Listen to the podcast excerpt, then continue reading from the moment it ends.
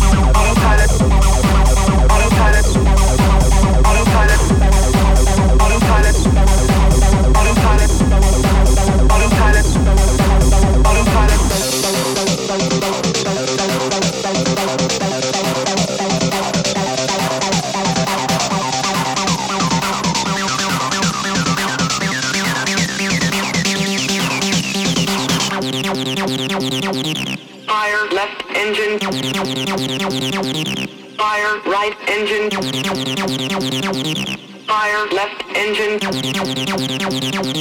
Fire right engine. Fire left engine. Fire right engine.